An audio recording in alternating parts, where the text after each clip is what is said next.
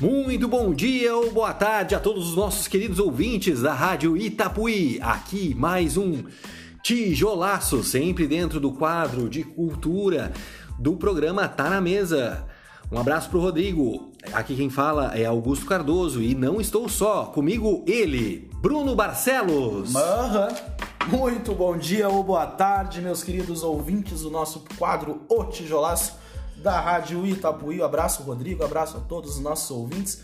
É um prazer estar aqui mais uma vez com todos vocês. Põe mais água no feijão que estamos chegando. Ah, comigo também ele, a voz de veludo, o galã da Itapuí.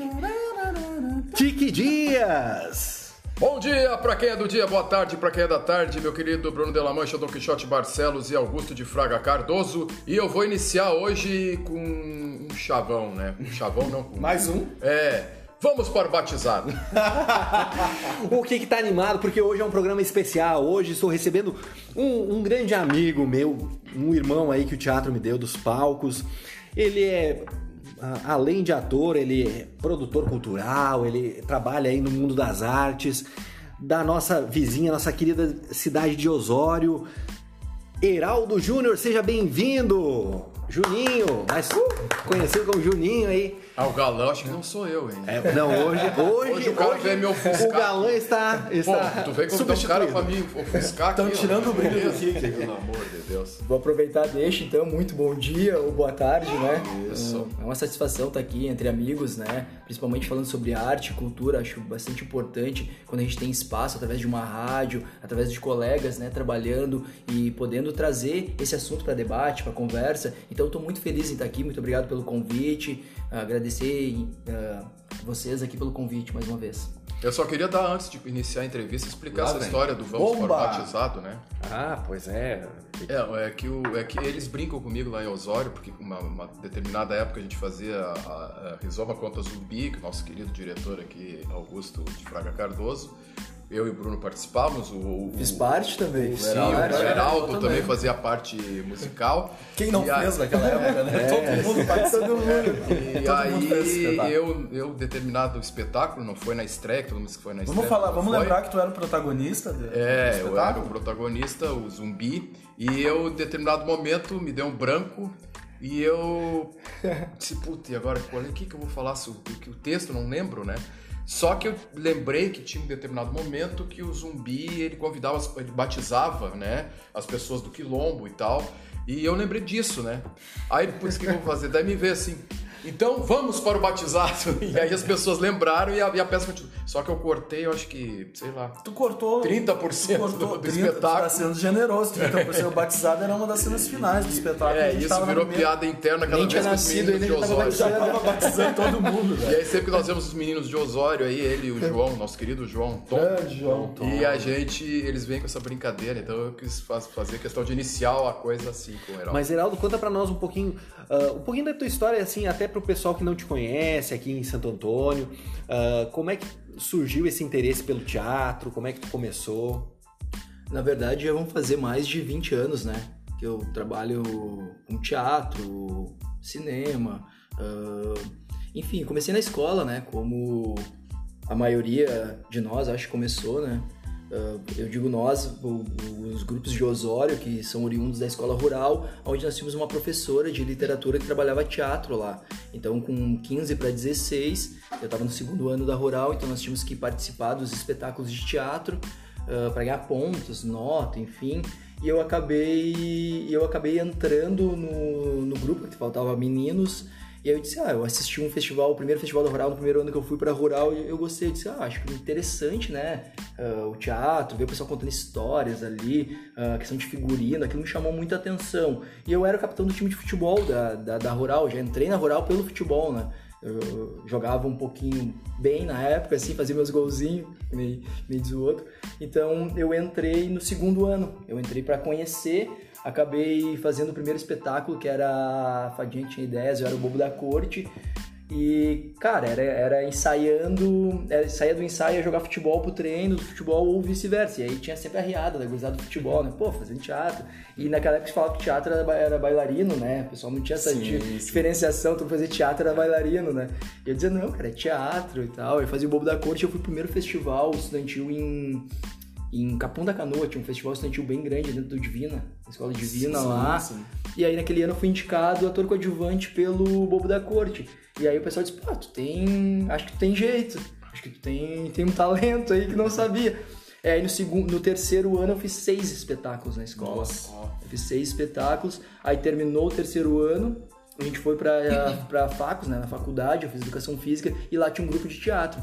E aí é onde a gente se encontrou, né, Augusto, lá também no teatro, e fizemos o primeiro espetáculo junto, que foi o Alta Compadecida. Tá compadecido. E desde então até hoje... Isso gente fazia uma parceria, É. né? Era o Padre João e o Bispo. Bispo. Como é era o nome do bispo? Era o Era o bispo. bispo. Era o bispo. Era o padre João e o Gente, isso faz. Isso foi 2008, 9. O Augusto é o aglutinador de todo mundo. Antes Antes, ainda. antes. Era 2009 foi o Gato Malhado. É, o protagonista. O Augusto é, o Não, isso foi aglutinador 2004, né, de, cara. de pessoas, né? Sempre. É 2008 eu me formei. dirigiu todo mundo. 2004. É, 2004 isso, gente. O alto foi 2004. Ninguém tinha cabelo branco aqui ainda. É verdade, é verdade. Só eu. Que legal é que tu traz isso daí. eh, Nós todos, né? Começamos a o teatro pela. Não sei como é que o que começou, mas eh, Eu pela escola, né? O Isso que, aí, o que legal. foi no desespero? Assim, Que bacana, bacana. Não, eu não tinha nada que fazer, fui fazer teatro. eu vou fazer teatro pra ver que se eu me acho, né? Porque eu não me acho em coisa nenhuma. Aí foi... E o, Heral- o Heraldo, ele ah, depois ele fez alguns cursos de palhaço. né? Conta pra nós o- o- sobre o palhaço Costela. É, na verdade, depois desse tempo todo de teatro, ah, eu fui convidado para fazer uma intervenção num lar de idosos em Osório. E eles disseram, ah, faz um palhaço. Eu disse, cara, eu nunca fiz um palhaço, não sei como fazer um palhaço. Não, bota o nariz, faz uma maquiagem e vai. Eu disse, cara, mas não pode ser assim. Aí eu fui fazer. Botei o nariz, fiz uma maquiagem inspirada no Teatro Mágico, sabe? No, no Fernando, que é o vocalista. E aí fui, e foi incrível, assim, ver o contato com, com os idosos. E aí eu levei uma rosa, dancei com eles e eu disse, cara, isso é interessante, né? Eu não, eu não tinha, não tinha tido nenhum contato circense com palhaçaria, nada.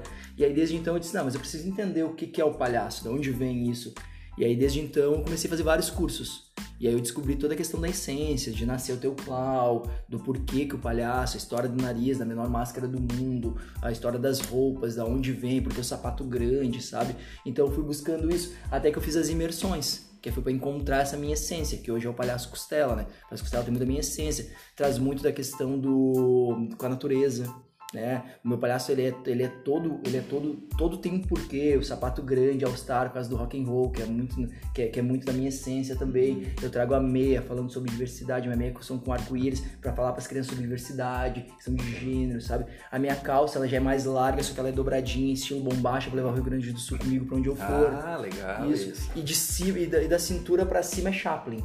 Suspensório, gravatinha borboleta, chapéu coquinho, né? Porque tem toda a questão do Chaplin, que sempre foi um grande inspirador pra mim, desde o trabalho do teatro. Então eu trazia muito isso do, do, do Chaplin. Então foi maquiagem. Eu tenho a, a minha sobrancelha mais arcada pra cima, assim, em, uh, pra simbolizar uma borboleta. A questão da transformação, né? Do casulo, do romper. Então, tudo isso traz. E o cheiro. O palhaço costela tem um cheiro que é uma essência, que é uma essência mais de mata. Assim, que eu trago algumas essências, erva doce, ah, rosas, lírios, enfim, depende da apresentação E toda local. vez que tu faz a, essa apresentação do palhaço Costela, tu usa essas essências. Uhum. E é diferente. É diferente, depende o depende o local que eu vou. Depende do local que eu vou, eu busco isso. Eu, pra mim, toda a Da onde veio formação... essa ideia do, do- Eu achei interessante essa coisa da essência. que- Da onde veio essa ideia de usar isso? Na verdade, o que, que eu penso? Isso é com personagem também. Todos os personagens que eu faço, desde o, do, a partir do, do Gato Malhado, acho que foi um personagem que foi um protagonista, foi o meu primeiro, assim, grande papel. Ah, O que, que eu, o que que eu busquei desde, desde o início?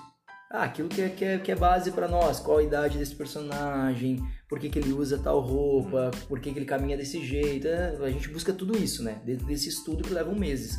E aí eu disse, tá, mas falta alguma coisa. Esses personagens, eles têm que ter uma essência, eles têm que ter um, um cheiro, tem que ter um... Ah, se é da mata, um cheiro de mata. Se é, se é, se é do mar, um cheiro de mar. Então eu, eu busquei isso. E o Palhaço Costela traz muito isso, porque ele nasceu na mata, né? Eu fui pra uma imersão, Pô, que perto massa. de uma cascata. E aí teve todo esse nascimento, todo essa, esse encontro. Porque o palhaço, na verdade, ele é a tua essência entre 5 e 6 anos. Por que 5, 6 anos? É a idade que tu não foi pra escola e tu ainda tá em casa, então tu não mente. Porque a partir dos 6 anos, quando tu vai pra escola, ou que tu começa a conviver mais com a sociedade, a criança, ela busca algumas máscaras para ser aceita.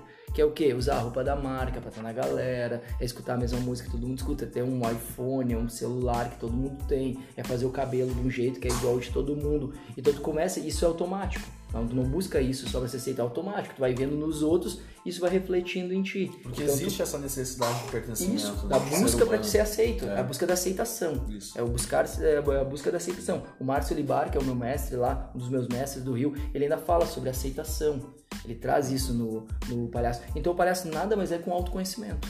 É tu buscar em ti, te É uma entender. essência, uma pureza, né? O palhaço isso, traz uma ele, pureza. ele né? é, ele é puro. Quando ele olha pra alguma coisa, é como se ele estivesse vendo pela primeira vez. Né? Isso, Daí na- é esse na espírito verdade de é, criança, Na né? verdade. Ô, Heraldo, é, foi, foi rápido essa tua descoberta da tua essência pro palhaço? Eu pergunto porque, assim, no, tem um espetáculo que eu faço com a minha companhia que eu faço um palhaço também. E tô pra dizer que foi um dos personagens mais difíceis que eu fiz até hoje. assim. Acho ele muito difícil de fazer.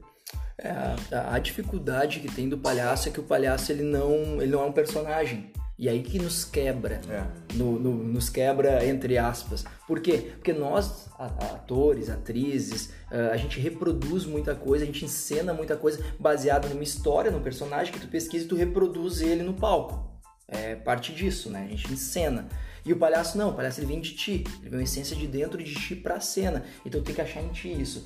Essa é a dificuldade. Tem gente que leva muito tempo e tem gente que, que em duas, Caberia três um busca. Stanislavski aí, pra, pra essa descoberta. Em tese não, porque o Stanislavski ele traz o que? Ele traz pro teu personagem É a tua memória. é, né? ele traz uma- tu busca uma memória afetiva tua pro personagem pra te chegar naquela dor que o personagem tem que ter. Se fosse colocar assim, seria o uma palhaço coisa não, mais mas ele, é, tu sente, é. Uma coisa mais grotesca. O próprio Boal, eu acho. É, também, chega é, próximo disso. Então tu busca essa essência. Por isso que a gente fala, ah, mas tem palhaço que não é engraçado. Tem palhaço que é triste, tem palhaço que é, que é mais brincalhão, tem palhaço que é mais engraçado, tem palhaço que toca, tem palhaço que dança. Enfim, porque isso é da essência de cada um. Não, não é necessariamente que tu é palhaço pra fazer rir. Tem palhaço É, muito então, triste. o, o meu palhaço, é, ele não é. Eu não faço graça. Ele não, em cena ele não faz graça. A situação é cômica que, que ele tá. Mas ele não tem o nariz. O nariz, ele tem. Ele é, é, é vermelhinho, assim, a gente põe a, a maquiagem, né? Mas ele não tem o nariz, porque ele já é, ele é da trupe, é um andarilho, ele já tá estrupiado há muitos anos caminhando, poeira na roupa, então ele já não tem mais aquela cor viva do palhaço. E, e, na verdade, é importante tu falar isso, porque a gente traz um estigma muito forte de que o palhaço tem que ter um nariz, mas a gente pegar grandes referências de palhaços, não tinha um Não nariz. tinha o nariz. Chaplin, Exato. palhaçaria clássica pura, o gordo e o magro, os três patetas. Vamos trazer aqui pra cá então. Didi, É. Dedé, Mussum e Zacarias. Aí a gente pode. Aí a gente brinca com o. Mr. Bean. É, Mr. Bean, ótimo. Muita né? gente. O próprio Borat, quando fez agora o filme, ele, ele foi estudar com, com um palhaço francês famosíssimo lá pra achar aquela palhaçaria que é daquele personagem dele, sabe? que massa. Então, então tem muito. Jim Carrey. Jim Carrey, Jim Carrey é o- é o nossa, palhaço, Ele né? é o palhaço, né? Então vem muito disso, né? E, e o Jim Carrey, aquilo ali é da essência dele. Pode ver os personagens dele, até ele tem umas críticas sobre que ele é muito parecido sempre, mas que funciona, né? Mas aquilo é muita essência do Jim Carrey. Tá nele aquilo ali. E o Jim Carrey hoje, se a gente falar, é um cara que sofre depressão, não não, quer dizer, Sempre né? teve muitos que- problemas, né? é, não quer dizer que tu é engraçado que tu é feliz, né? Só pra, assim, pra gente uh, colocar assim, a dirigir um pouco a coisa, é, o que, que tu tá fazendo hoje, Geraldo? Hoje eu, hoje eu trabalho, eu sou coordenador de Dá um turismo. serviço aí. não, não finalizando, mas. O, tipo, o que, o que que tu trabalha? Ah, eu faço arte, tá, mas trabalho no quê? Essa é a pergunta clássica. A clássica. Não, hoje eu sou coordenador de turismo de- da cidade de Osório. Eu trabalho com, como produtor cultural também ah, fora da, da prefeitura, com produção de shows, eventos, espetáculos, ah, dou cursos também. E tem alguns espetáculos meus que viajam pelo estado e afora, então... Muito bem. É, depois, ah, ah, na, na- na verdade, antes do Palhaço Costela, tu tava num processo bem interessante que eu, nossa, admirei muito, assim, a profundidade daquele trabalho do Diário de um Louco, né? Que era um trabalho extremamente oposto, né? Que tu tava sozinho em cena, mas é, era, um, era um drama, né? Um, Sim, era um psicológico, um né? psicológico, né? Que trazia toda uma questão da luta antimanicomial, que eu acho que tu, tu trazia, assim, pro debate, que eu achava muito interessante. Como é que foi sair de uma experiência assim pra, pra, pra ir pra palhaçaria, assim? Na verdade, o, o diário ele surgiu como uma ideia em E tu 2015. con- ah, e desculpa, tu continua com o espetáculo na... Não, o diário agora ele já Tá teve os dois anos dele, foi, foi para todos os festivais, ganhou alguns prêmios, teve uma repercussão bem legal. Hoje hoje ele é o melhor trabalho que as pessoas falam e eu concordo que eu fiz assim. Foi meu primeiro monólogo também. E o diário foram em 2015 eu tive a ideia quando surgiu a ideia de voltar os manicômios e tal, aquela, toda aquela questão política que teve, enfim. Então, para ser montado em 2018, três anos depois, eu levei nove meses para montar ele, participei da luta antimanicomial, eu, eu convivi com usuários do SUS, eles não sabendo que eu era um ator pesquisando, então me internei durante há três dias junto com os usuários para entender isso, para chegar mais perto possível do ser humano, para não ficar o louco clichê. A gente nunca rotulou se tinha patologia, era esquizofrenia, psicopatia, enfim, não. A gente buscava isso no debate depois com as pessoas. Então ele, ele foi um espetáculo que para eu entender eu tive que buscar uma loucura em mim para as pessoas acreditar aquilo para não ficar uma, uma reprodução fake. E ali já deu esse primeiro gatilho pro palhaço. Porque eu achei essa, essa loucura interior em mim para depois, quando eu vim no palhaço, eu buscar essa essência, né? Já é uma porta que abriu. É, né? e, e, e o Costela hoje ele não é um palhaço engraçado, ele não é um palhaço. Ele se torna divertido pela composição do que ele constrói. Ele tem muito de- dessa, dessa questão minha, eu vejo agora, né? De produção. Porque como eu tava falando pro, pro Augusto antes aqui fora do ar, tipo, o, o Costela hoje ele produz um espetáculo onde ele é o assistente e as pessoas são o personagem principal, sabe? Então ele é um potencializador. E eu demorei a entender isso, porque quando a gente fazia as imersões, ia pros jogos com os outros palhaços, ah, o Costela se frustrava muitas vezes porque não era engraçado nos números, sabe? Mas depois, depois em, de algumas oficinas, a gente entendeu que ele era o potencializador. Então muitas vezes eu era o Messier. Eu não era o palhaço, eu era o Messier. Senhoras e senhores, e agora com vocês, o palhaço Bruno. E ele é o melhor, opa, o segundo melhor malabarista, que o primeiro sou eu. não sei o quê. Então eh, a graça tava né, nessas brincadeiras. Tanto é que se tu pegar as habilidades do Costela, ele faz quase nada. Ele tem tudo, mas não faz nada. Ele tem malabares, mas ele faz três bolinhas pra cá, três pra lá, mas não é o cara dos, da- dos malabares. Ele tem uma gaita, mas ele toca uma música só. É, e hoje tá aproveitando esse gancho do palhaço não, não alegre, não, não engraçado, né? É, eu não sei se tem alguma coisa, alguma re- referência, até porque os dois, vocês, acho que entendem mais disso do que eu. A a questão do Coringa, né? Esse personagem do Batman, né? Que, que tá em, vo- em voga hoje. É interessante analisar o palhaço não engraçado sobre esse, sobre esse prisma, né? E, e tem aquele palhaço do mal também, né? Que, que, que o pessoal se usa muito no- nas produções de, de- de É. cinema e tal. Então, tipo assim. É, só pra analisar a questão. Claro. Não, e é interessante falar isso porque a gente palhaço. debate muito isso, sabe? Porque quando a gente vai pra imersão, quando a gente vai pros cursos, quando a gente começa a conviver, a gente começa a entender que, que nem todo mundo tem uma essência pura, nem todo mundo tem uma essência feliz, nem todo mundo teve uma infância legal. Tem muita gente que a gente tá ali e que foi abusado em 4, 5 anos de idade. Isso, isso reflete no adulto que é hoje, reflete no teu palhaço sabe? Era triste, era abandonado, não tinha família, sabe? E muita gente, então isso reflete nisso. O, o- o Coringa, os próprios atores que fizeram o Coringa no cinema tiveram grandes problemas para achar já falou isso disso Tijolaço. sabe? Então, então tu começa a ver que não é simplesmente reproduzir um personagem, mas sim tu ser esse personagem, tu achar essa essência. E se tu pegar os últimos Coringas, pode ver que eles não se conversam em termos de o Bem que- diferentes, É, são bem É, diferentes. Rock, o o Red, Rock né? Fênix é uma essência e o Ledger. Red é outra essência. Tanto é que ele ficou teve ô, graves Heraldo, problemas depois, né? O que que, o que, que é emer- imer- imersão que tu fala aqui, pro pessoal entender? A imersão, na verdade, são cursos que a gente faz, às vezes de um final de semana ou três dias, que a gente vai para um teatro, ou vai para uma fazenda, ou vai para um, enfim, vai para um local onde a gente trabalha excessivamente esse esse palhaço, Assim como a gente faz com teatro. Às vezes a gente pega o espetáculo E no é final de semana né? pra fazer um ensaio, aqueles ensaios gerais, pra ganhar ritmo e tal. intensivo. É um Intensivo, a gente chama isso de intensivo. É, mas no palhaço a gente chama de imersão porque a gente acaba imergindo, a gente acaba entrando e. Mergulhando. É, e Deixa eu só buscando voltar nessa, nessa história do, do Coringa. É, o Joaquim Fênix, que é o último Coringa agora que fez o, o filme solo dele, inclusive ganhou o Oscar em 2020, 2019, 20. Merecido. Muito merecido. É, ele, primeiro, a crítica do filme assim, que fa- ele faz a gente acreditar que tem um Coringa em cada esquina, né? Porque a história é, é, é muito real, tu não precisa do Batman, tu não precisa de super-herói, aquela história ali é, é real, ela acontece. Mas uma coisa muito legal dessa história da imersão dele também é que a maior preocupação do Joaquim Fênix era a risada do, do palhaço, do Coringa. E ele começou a pesquisar risadas e começou a ir atrás, ele o diretor, eu acho que não lembro agora que fugiu o nome, é, e eles encontraram a risada do, deste Coringa numa doença. né? Porque a, a risada que ele tem é, é, é inspirada numa doença que as pessoas, quando ficam nervosas, começam a rir daquele jeito. né? E ele começou a assistir várias coisas, a pesquisar, a ir a fundo, conhecer pessoas que tinham essa doença, e foi de lá que ele encontrou a risada dele. Né? E tanto que ficou no filme, né? Que ele tem essa doença. E, e isso filme. é uma busca, é uma busca, assim, olha a profundidade que dá pro personagem, né? Porque é, uma coisa que, você, tu colocou antes da questão de não ficar clichê, né? O louco clichê. E também acho que o Bruno falou antes da questão do não fazer rir forçado, né? Não buscar, né? Ah, tem que tem que Porque daí ah, fica uma coisa forçada, né? E quando é com uma naturalidade, quando tem uma profundidade, isso acaba vindo, né? Naturalmente, forma. né?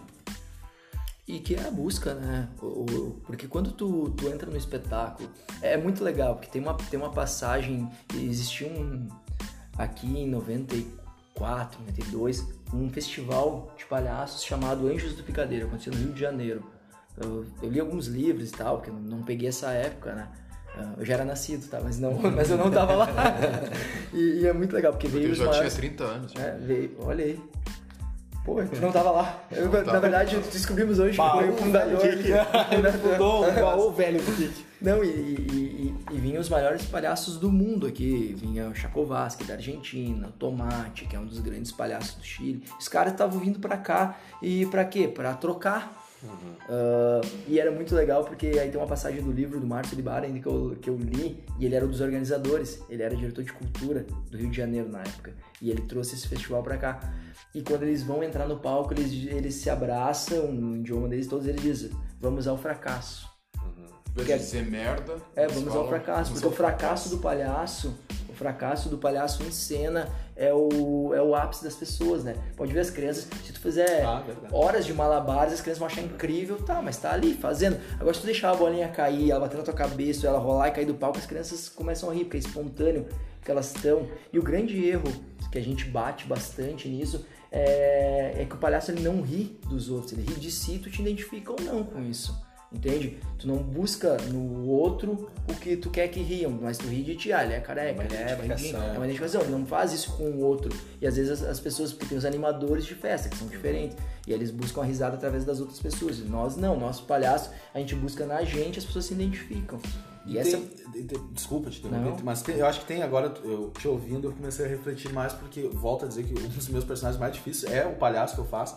É, mas é que tem uma diferença também de fazer um palhaço dentro do teatro, em cena, num espetáculo, do que um palhaço, palhaço ali, o show, o espetáculo, dele, né? Tem essa diferença. Conhece o pessoal do Vagamundo? Conheço. Ah, eu assisti eles agora em Rolante, ali, lá Perseguida. Isso, e, e ele tem um curso fantástico de palhaço, Ah, é. assim, que ele traz pra cidade Eu, muito eu chorei do, início ao fim, de tanto que eu ria, assim, é fantástico, cara, maravilhoso. Eles são ótimos. Maravilhoso, muito bom.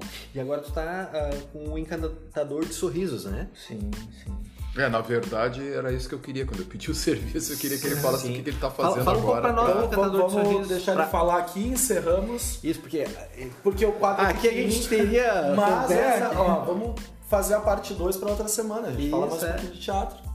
Vamos lá, então. Encerramos esse primeiro, essa primeira segunda, então, com o Heraldo aqui. Isso. Agora com o serviço dele aqui, então.